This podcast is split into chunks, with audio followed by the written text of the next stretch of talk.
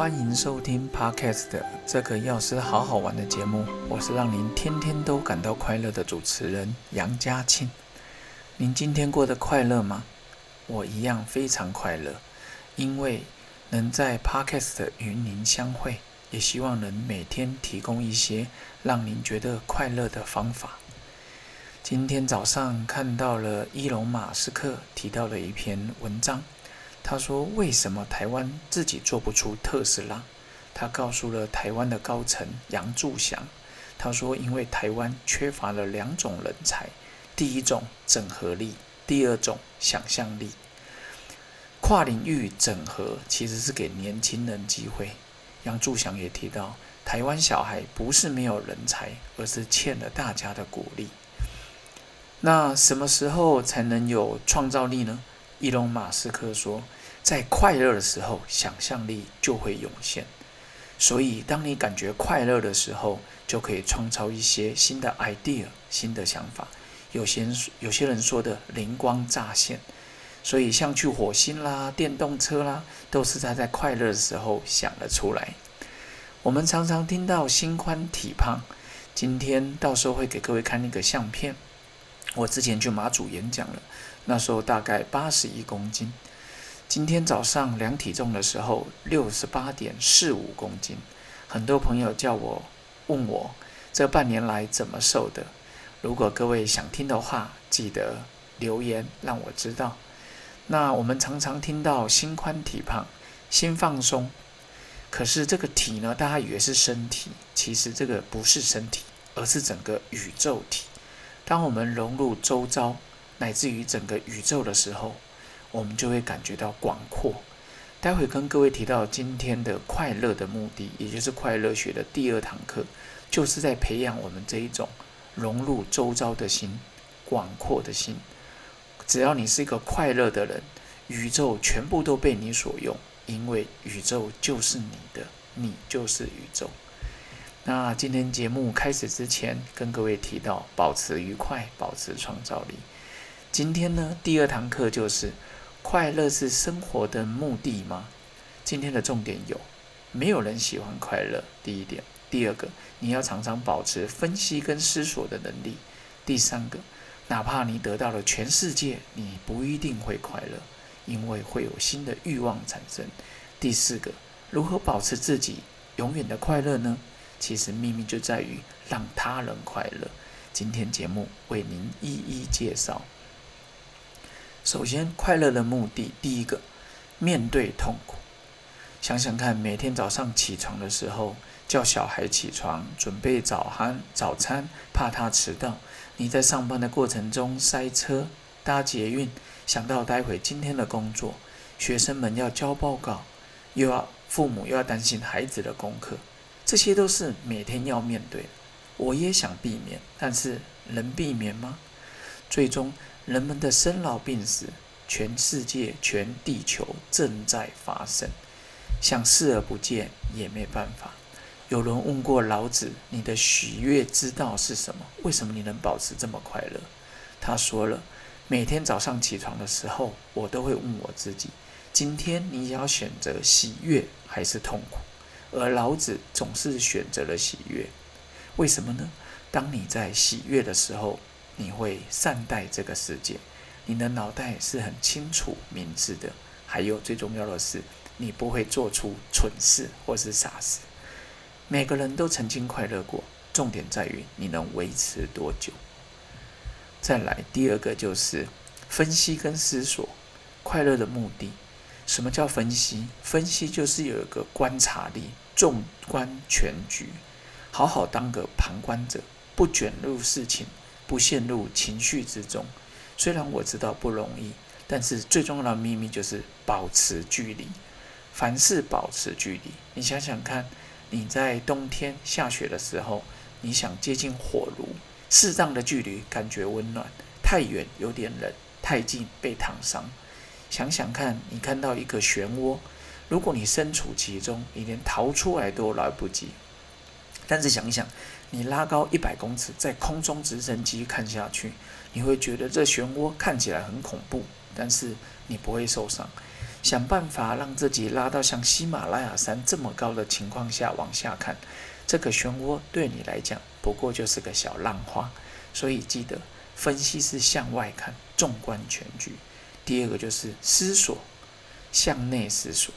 每当你陷入情绪的纷扰之中，你就去想一想，究竟你在意什么？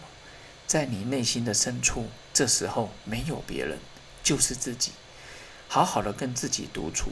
好好面对自己的念头，其实那就可以让你觉得更清晰。再来就是第三个，得到了一切仍然不会快乐。想象你已经拥有了全世界。有一个主题是说，为什么亿万大乐透的得主都没有很好的结局？日本财富专家龙俊雄 （Toshio Taki）。他说：“中了乐透的人辞掉工作，让人生更痛苦。为什么？因为他发现到，人只要挥霍过一次，就会欲罢不能。想想你平常都吃一个两千块的寿司，日币，中了乐透之后，为了犒赏自己，你就去吃了一万元的寿司。发会发生什么事呢？你在吃两千块的寿司，你觉得蛮快乐的，八十分。”当你吃一万块的寿司的时候，你不会成为四百分，你可能顶多的变成九十二分。所以，你脑袋分泌的脑内啡快乐的跟你的价格不一定能成正比，而且往往不成正比。你的快乐不会因此成为五倍。所以，吃了一万块的寿司，你就想吃去吃三万元的寿司，想要开名车，想要各地旅行，想要带更贵的珠宝。所以呢，你就会发现，如果快乐就是得到一切就是快乐的话，那么世界首富应该是世界上最快乐的人。但是我们知道，其实并不是如此。再来就是什么？当你想要让别人快乐的时候，你才会自己快乐。为什么？这里面提到，其实你一定要学会爱自己。这个不是自私哦。当你只爱自己的时候，全世界剩下你自己，你只看得到自己，看不到别人。其实你的世界就是这么小，所以呢，那只会让你更痛苦，甚至封闭了你跟外界的联系。想要让自己更快乐、长久的话，就是要想办法让周遭的人也同感快乐。这是个利他主义。然后，普林斯顿大学的教授 Kristen Monroe。他在一九九六年时候提出了利他主义的五个标准，这边跟各位好朋友分享。他说，五个利他主义的标准的第一个就是，你要利他主义，你要付诸行动。什么意思呢？做就对了，想帮别人，举手之劳就去做，而不是在脑袋里纠结说我要不要让位，我要不要帮忙捡个垃圾，我要不要带这个国小同学、幼儿同学过马路。我要不要帮这个阿妈一下？所以要记得立即的付诸行动去做就对了。第二个就是利他的行为必须要目标起取向，这个目标不是为了自己，而是希望周遭的人提升他人的福祉，就是你希望帮个忙让他觉得快乐。第三个就是在利他的行为之中。意图比结果做更重要。什么叫意图？就是你脑袋里的想法。你要有帮助别人的动机，你要有这个念头。说真的，就算最后别人说啊，不用了，先生，谢谢啊，不用了，小姐，谢谢。但是你的脑袋里已经可塑性已经变化了。这时候你就会沉寂在幸福之中。记不记得老子刚说过，幸福的人、快乐的人不会做出傻事。再来第四个就是。利他的行为中可能会造成行为者本身自己的伤害。为什么？你过去帮他，你就要花三十秒；你过去帮他，你就要花了三分钟、五分钟。但是我们常常听到“施比受更有福”。没错，我去帮你了，我微笑布施，我法语布施，我财富布施。在布施的过程中，比接受者我们感觉更快乐。我们常听到啊，不好意思接受别人帮忙。现在的我不一样。如果有时候我就是搬不动，我需要别人对我伸出援手。各位别客气，接受别人的帮助吧。假以时日，有机会时，你也不要吝啬去帮助别人。最后就是利他是无条件的，行为者不能预期任何的回报。就是你在帮助别人的时候，你不能预期说啊，他一定会跟你说谢谢啊，他一定会买杯咖啡请你啊，他一定会到你的工作单位跟你感谢，他一定会到你的学校跟你说明。其实没有，你在帮助别人的时候是无条件的付出，你不求回报。各位最明显的就是我们家里的长辈，他在帮助你的时候，他在顾你的时候，他完全没有想的太多。他只希望你能快乐的成长，快乐的长大。所以呢，我们要从内而外，先从家里的人开始帮忙，接下来扩招到周遭。如果你有办法扩招到全宇宙，那就恭喜你。回到刚刚说的，宇宙都为你所用，因为你跟他融入在一起。听到这边，一定有人说：“那我要怎么学习呢？”其实。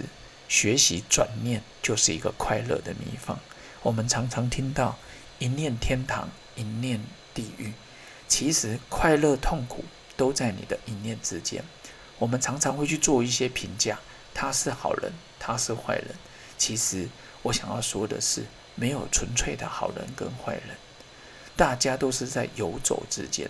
你百分之八十的情况很好，偶尔你也会爆炸。所以，如何让好人时间更长久，坏人生脾气的时间、生脾生气的时间更短暂？那我们就是往好人、更好的善的方向去游走。所以，从今天开始，你就每天练习，不求回报，单纯的做一件好事，然后你去感受自己内心的改变。大脑可塑性，转念可塑性，快乐可塑性。越塑造越好，朝向至善的境界。我们下一次就来分享第三课双面镜，向内看又向外看。记得关注、追踪、订阅，还有如听完觉得很好，给我五星评价，让我知道您的感受。你可以透过脸书网络或是你的 APP 里面可以留言的评论的告诉我，我会在你的回复之中挑出来回应。对，记得。除了保持微笑之外，从今天开始，每天做一件事情，不求回报的好事。所以这个钥匙好好玩，今天就跟您分享到这边喽。记得保持微笑，不求回报，好运就来。OK，拜拜。